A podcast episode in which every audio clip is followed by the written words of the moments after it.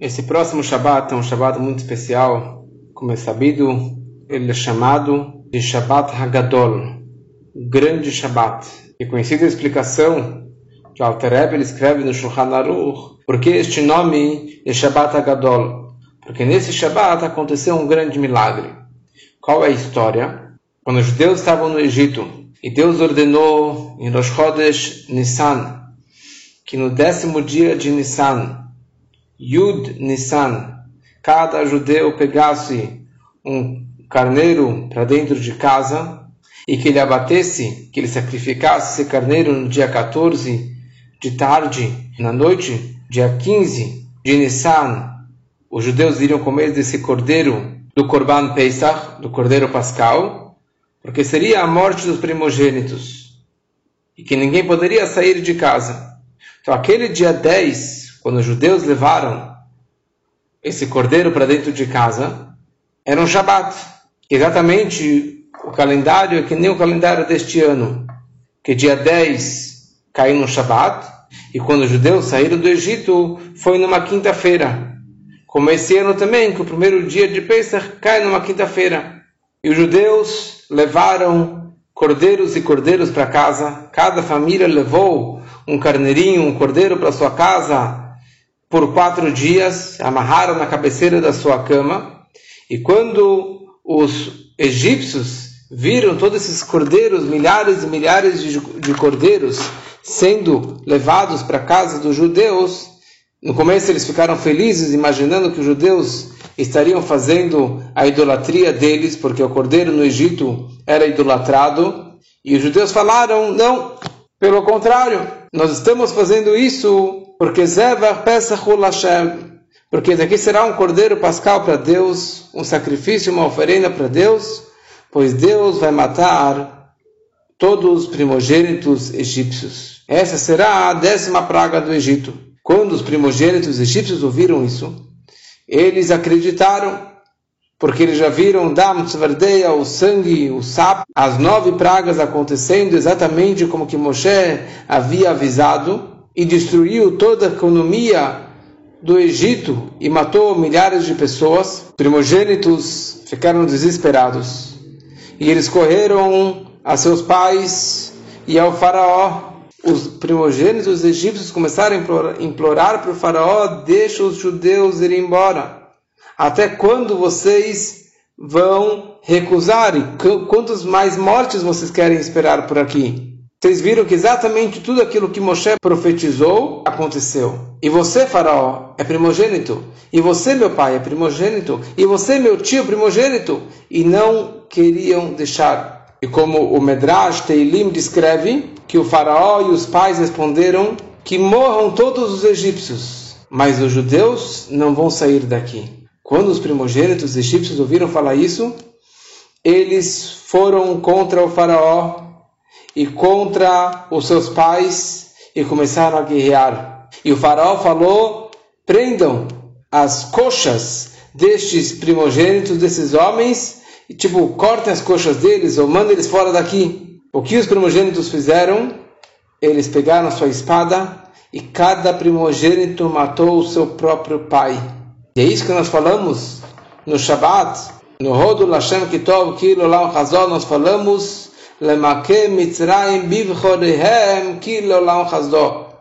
que Deus abateu os egípcios bivchorehem. Não está escrito que abateu os primogênitos egípcios. Está escrito bivchorehem, com seus próprios primogênitos, que os próprios egípcios morreram com seus próprios primogênitos egípcios. Eles mataram naquele dia 600 mil pessoas. 600 mil pessoas morreram nessa guerra interna entre os próprios primogênitos, entre os próprios egípcios. Fala Rav Avin, no nome de Rabiuda ben Pazi, a Bátia, a filha do faraó, que salvou Moshe da Teiva e adotou Moshe como filho, ela era a filha primogênita do faraó. E por causa da tefilá de Moshe, ela acabou sendo salva. Como nós falamos no Eshet Hail, Ta'ama kitov sachra lo irbe balayla neira. Experimente que é boa a sua recompensa, lo irbe balayla. não será apagada a sua vela à noite. Em qual noite? Naquela Leil Shemurim Hashem, naquela noite guardada para Deus, que era a noite de 15 de Nissan, a vela dela foi salva, ela acabou sendo protegida e não acabou morrendo. E por causa desse grande milagre, Kavu Nezel Zikaron, eles instituíram este milagre como uma lembrança para todas as gerações, para sempre, Ledorot, e foi chamado de Shabbat Agadol. E conclui o Alter Rebbe, porque foi instituído no Shabbat e não no dia 10 do mês, porque naquele ano, quando aconteceu, foi no dia 10 de Nissan, que acabou caindo num Shabat. Nós celebramos isso no Shabat, e é chamado Shabat Agadol. Deveríamos celebrar isso no dia 10 de Nissan, independente se é Shabat ou se é dia da semana. E ele responde, porque no dia 10 de Nissan, 39 anos depois da saída do Egito, a Miriam Haneviah, irmã de Moshe Rabbeinu, ela acabou falecendo e foi instituído essa data como um dia de jejum, quando cai dia de semana, que assim está escrito no Shulchan Aruch, porque tem várias datas de falecimento de Tzadikim que foi instituído como um dia de jejum. Sobre isso, o Rebbe faz duas perguntas. A primeira questão é, Aleph, a Admura Zaken, no Alter Rebbe, que escreveu tudo isso no Código de Leis, no Shulchan Aruch, ele fala que nesse dia aconteceu um Nesgadol, um grande milagre. Que essa é a razão que esse Shabbat é chamado Shabbat Hagadol, o grande Shabbat. Mas a questão é, qual é o Godlosh Qual que é a grandeza desse milagre? E na verdade, qual é a vantagem que os judeus tiveram qual foi o benefício que os judeus receberam por, por esse grande, com esse grande milagre? Porque apesar que os, os egípcios mataram uns aos outros, 600 mil egípcios, como Medrash descreve, mas na prática os judeus não saíram do Egito no dia 10 de Nissan, e era impossível, Alpiteva, pela natureza, era impossível que os judeus saíssem do Egito. E a única forma que os judeus conseguiram sair do Egito foi através da morte dos primogênitos. Não somente que esse milagre não teve um grande benefício para o povo de Israel, mas ainda, Lechorá não teve nenhum benefício para o povo de Israel. Os judeus não ganharam nada com isso. Tá, que, que se matem. Mas os judeus não ganharam nada com isso. Na prática, eles não saíram do Egito por causa desse milagre.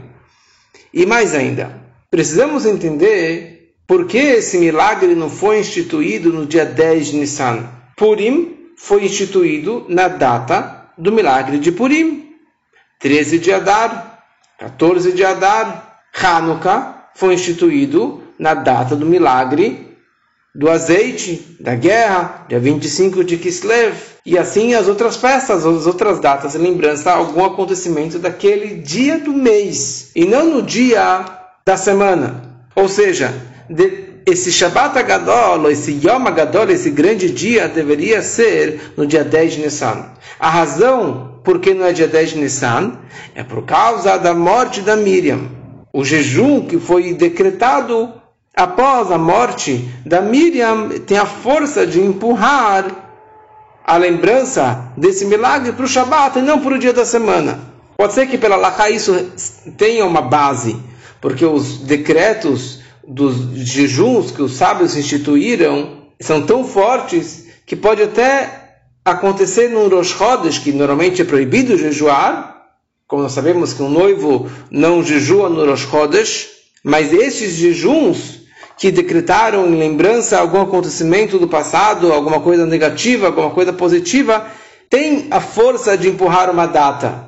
E principalmente uma situação como essa, lembrar que os egípcios mataram entre si, Maquem, Mitzrayim e que é só um minag, é só um costume. E também podemos dizer que, que esse decreto, ou esse zikaron, essa lembrança pelo grande milagre de Maquem, Mitzrayim e não foi instituído a princípio no primeiro ano da saída do Egito, foi instituído depois, depois da, da morte de Miriam. Só então que eles falaram, ah, teve uma data especial, então vamos instituir.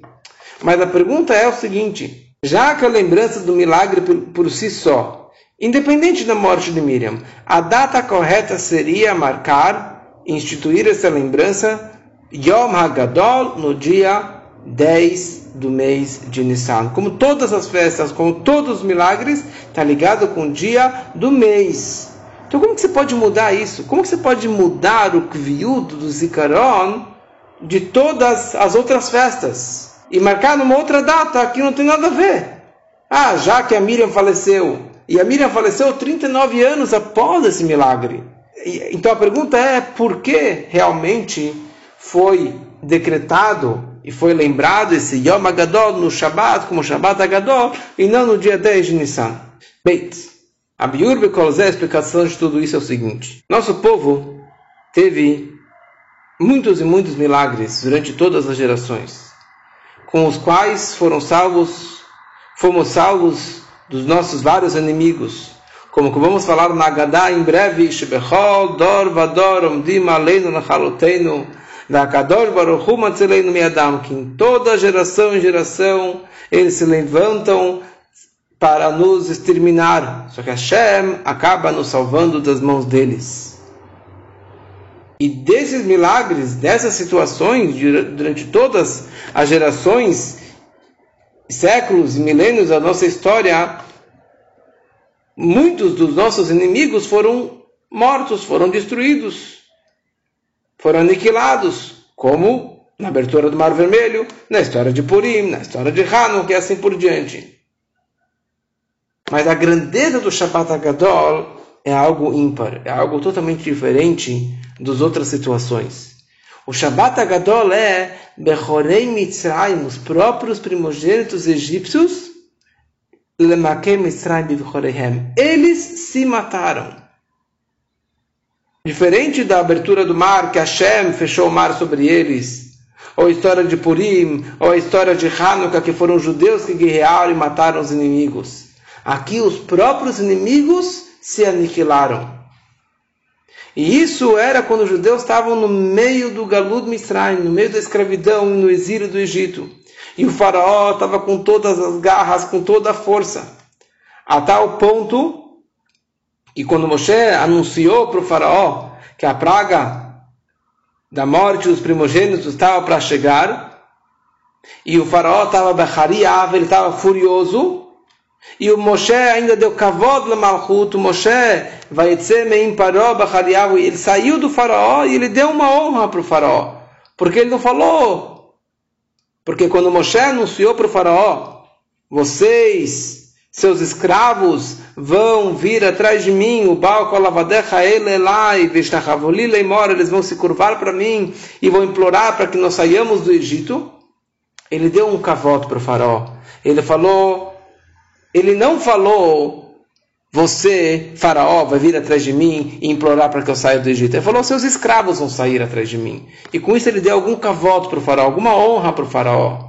E apesar de tudo isso, o faraó recusou de libertar o povo de Israel. E simultaneamente, no mesmo momento que estava acontecendo, vieram os, os primogênitos egípcios, que o primogênito é aquele que tem a força maior do pai. Também por isso que existe a mitzvah de você honrar o seu irmão mais velho, porque ele tem uma força a mais do que os outros irmãos. Eles vieram para o faraó e para os seus próprios pais e cobraram e, e, eles pediram para libertar o povo de Israel. Eles cobraram e eles estavam com tanta raiva, com tanta força sobre esse assunto, que eles fizeram uma milhamá, uma guerra, e morreu muita, muita gente. Então isso é um nesgadol. É um milagre que nunca aconteceu em todos os outros milagres das nossas histórias. Quer dizer, uma salvação do povo de Israel, dos seus inimigos, diferente das outras situações. Porque na abertura do mar, os inimigos morreram, foram afogados. Ou que os judeus dominaram a história de Purim, a história de Hanukkah. Mas aqui, os próprios primogênitos egípcios, com a força deles sendo primogênitos, com a força da clipá de Mitzrayim, eles guerrearam em prol do povo de Israel. E isso representa uma transformação da escuridão máxima para grande luz, para uma grande revelação. Pela Hassidut, esse Nesgadol, esse grande milagre, tem uma explicação mais profunda. Porque o assunto de Nes significa Shinui Hateva, a mudança do Teva, a mudança, uma transformação da natureza do mundo. E tem dois tipos de transformações da natureza. A natureza do mundo, por exemplo, como Yoshua, Josué, ele parou o sol, então está parando a natureza do mundo que Deus instituiu, o mar se abriu, mas existe um outro tipo de mudança da natureza, é a natureza que a Torá instituiu, a natureza do comportamento da Torá, como que a Torá criou e determinou o que é pureza e o que é impureza. E isso, na verdade, acaba sendo um milagre muito maior. Então, que Deus abateu, os egípcios com seus próprios primogênitos, a natureza que Deus instituiu no conceito da Vodata Birurim. Tem o conceito de transformar as faíscas divinas, faíscas divinas que caíram no mundo, dentro da comida, dentro dos povos, dentro das coisas que nós fazemos, dentro do dinheiro. Então tem faíscas que você consegue elevá-las, que você consegue transformá-las, como por exemplo dentro de uma comida kasher, ou de uma fruta, de uma verdura, de uma comida neutra. Isso é chamado de klipat nogá. É uma klipá intermediária que você consegue puxar e transformar e elevar essas faíscas divinas que se encontram perdidas nessa comida ou num dinheiro de um, de um trabalho que você fez, você dá tzedakah desse dinheiro, você acaba transformando e levando todo esse dinheiro para chá, para o mundo da santidade. Mas existem, como está explicado no Tanya, Gimel Klipot Otmiot, três klipot, três cascas ou três impurezas impuras, totalmente impuras, que são irreversíveis. Que você não tem como pegar uma comida não kasher e transformá-la em kasher. Você não tem como fazer uma mitzvah, por exemplo, fazer um kiddush com vinho não kasher. Você não vai elevar esse vinho. Você não tem como fazer o seder de Pesach com uma matzah, que é uma bolacha, que não é matzah para Pesach. Você não tem como elevar isso. A única forma de você pegar algo podre, algo que é shalosh, klipot, atmiot, três klipot totalmente impuras, é litchotam, você empurrar para frente, você jogar para fora. Você não tem como pegar algo negativo e transformar isso aqui em positivo. Essa é a natureza que Deus instituiu.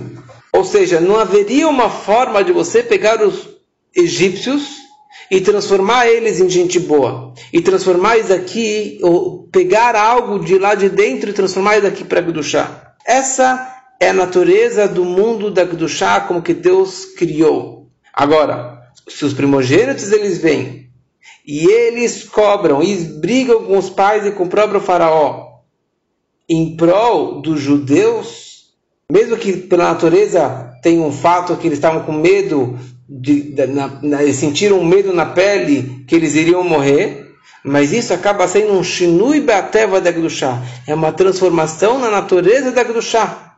Que a própria Sklipotat Meyot as próprias três cascas impuras foram guerrear em prol da Kedushá, em prol do povo de Israel.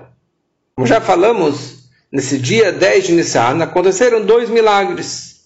Aconteceu Lemakem Mitzrayim e aconteceu 39 anos depois o falecimento da Miriam, a irmã de Moshe Rabbeinu.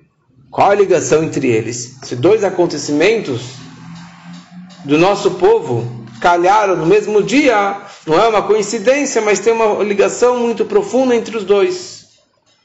Como está explicado no Igeret HaKodesh, o Alter Eber explica sobre isso que nossos sábios eles falam Lama mitat Miriam le parashat paraduma. Na Torá, na parashat Chokat, a Torá descreve sobre a vaca vermelha. A vaca vermelha que com as suas cinzas trazia pureza para uma pessoa que teve um contato com um morto, com um cadáver. Uma pessoa que teve contato com a pior tipo de impureza. A Torá descreve o falecimento da Miriam. E o Rashi ele pergunta qual é a ligação, por que está grudado o falecimento da Miriam com a história da vaca vermelha da parada do mar? Para nos ensinar a seguinte mensagem.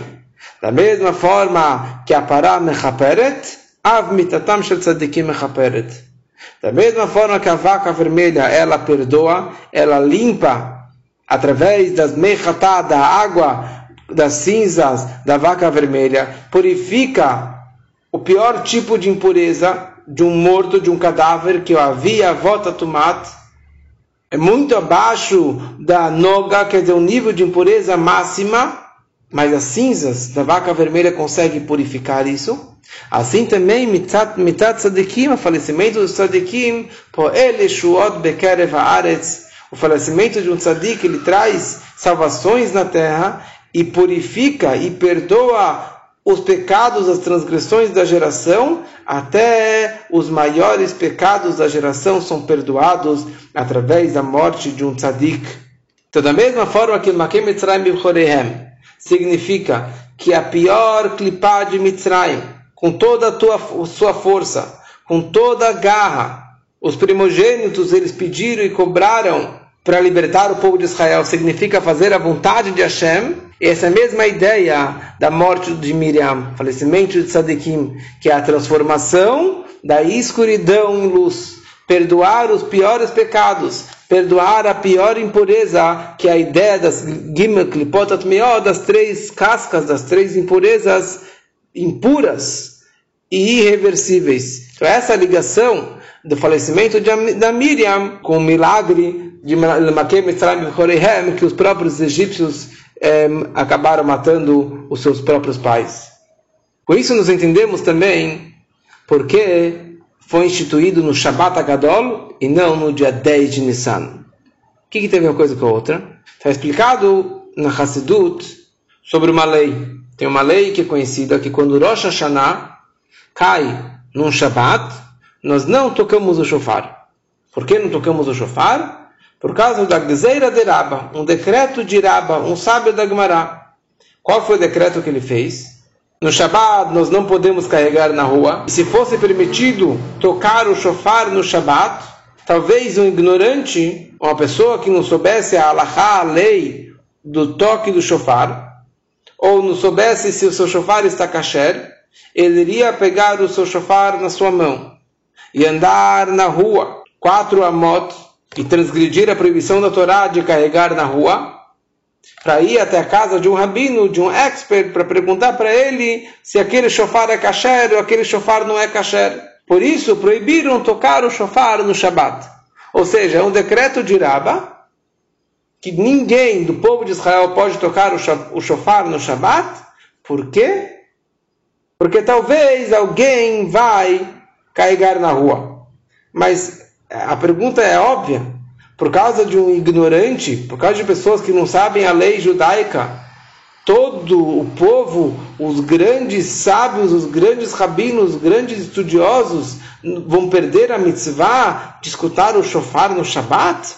A explicação que é trazida na Hassedut, que o fato que não se toca o shofar no Shabat, em Rosh Hashanah, não é porque, ah, talvez alguém vai errar, talvez alguém vai carregar na rua. Não é que estão de ruim, não é que estão empurrando para frente, sabe o que? Não toca o shofar e você vai sair perdendo o, o toque do shofar no Shabbat. Não. Ela sheaz em tzorech betkiat shofar. Não há necessidade de tocar o shofar no Shabbat. Por quê? Porque a ideia do toque do shofar é transmitir amshachot, transmissões e luzes lá de cima aqui para o mundo. E no Shabat isso é desnecessário. Isso é transmitido no Shabat por si só, mitzad. O Shabat por si só já transmite essa luz, já transmite essa energia que o shofar iria transmitir. Ou seja, no Shabat não é que você não pode tocar o shofar. No Shabat você não precisa tocar o shofar. O próprio Shabbat transmite a energia do shofar. Mesma ideia, o Zikaron do Nez, a lembrança do milagre de Makem Mitzrayim B'Chorehem, e a ideia que a, o falecimento da Miriam empurrou o Nesgadol, para que não fosse celebrado no dia 10 e sim fosse celebrado no dia do Shabat. Não é que foi empurrado, mas que o dia, mas sim que o dia do falecimento da Miriam não há necessidade de lembrar outros milagres. Porque, como explicamos agora, a ideia de você lembrar o milagre do Egito é essa ideia do Itab al Neurah, a transformação da maior escuridão em grande luz. Essa é a ideia do milagre do Egito.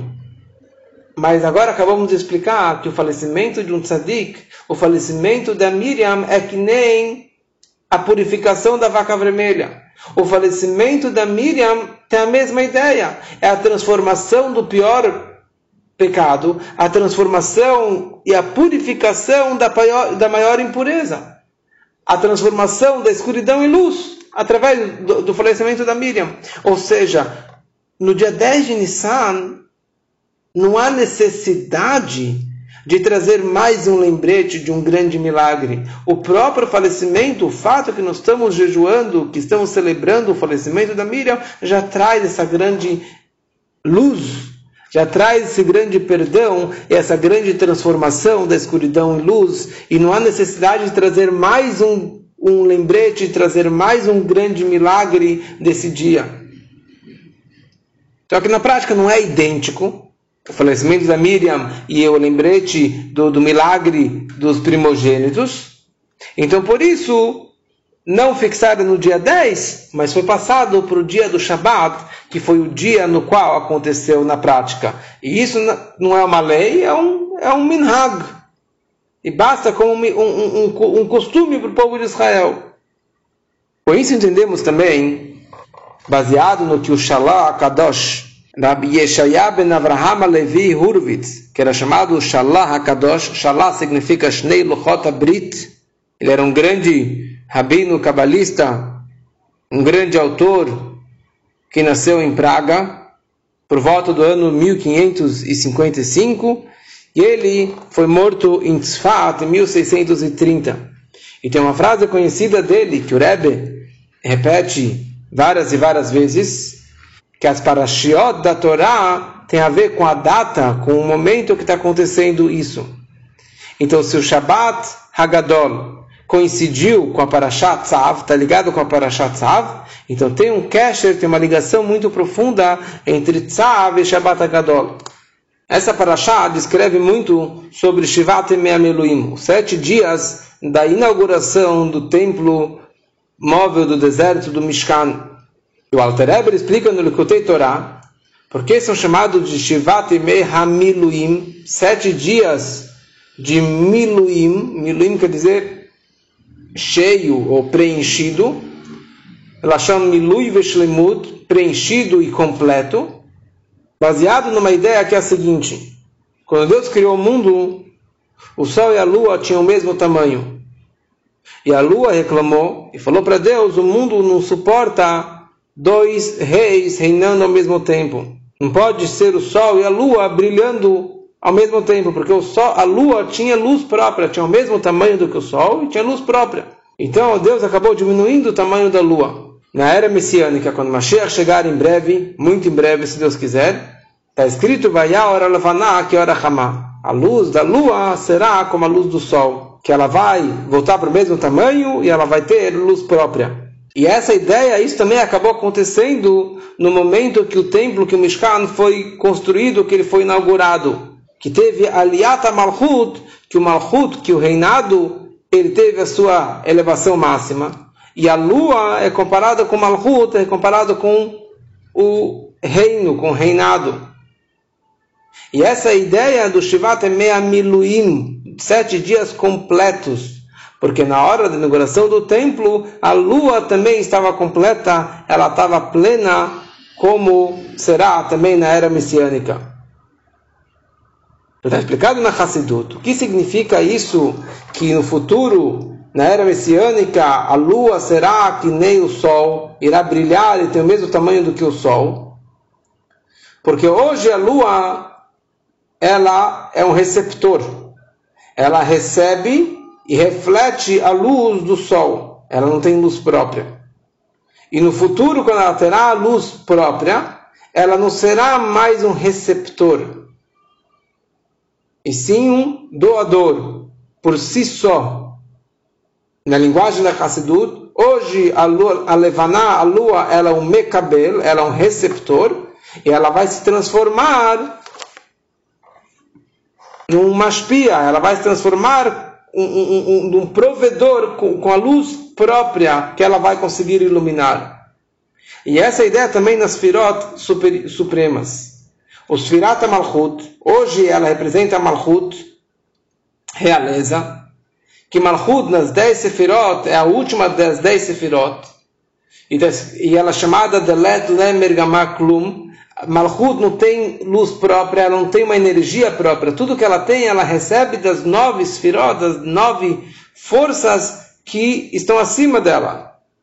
Quando Mashiach chegar, Eshet de Balá, Malchut, a mulher, ou a lua, vai ser o provedor, vai estar acima do marido. A lua, a lua vai ter luz própria, ela vai ser, ela vai conseguir revelar a sua essência máxima e ter uma luz própria. Que essa também é a ideia de Tabcha Hashoch e vai transformar a escuridão máxima numa luz máxima. Quer dizer, a luz da lua, que hoje é uma escuridão, que ela não tem luz própria, quando Mashiach chegar, ela vai ter a sua própria luz, ela vai brilhar uma luz máxima. E essa é a ideia da transformação da escuridão em luz.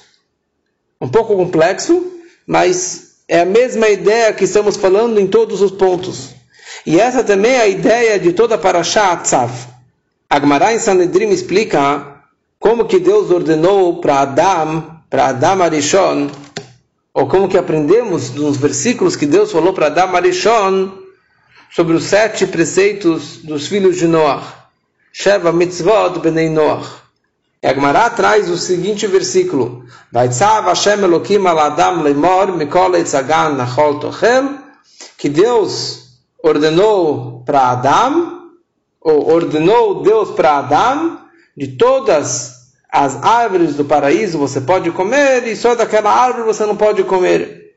E de cada uma dessas palavras desse versículo, a Gemara ela aprende um dos sete preceitos dos filhos de Noah.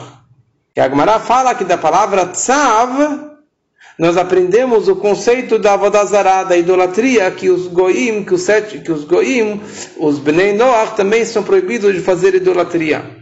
E traz lá dois versículos provando que a palavra tzav tem a ver com a Vodazará, tem a ver com idolatria. Então, por um lado, a palavra tzav tem a ver com a Vodazará.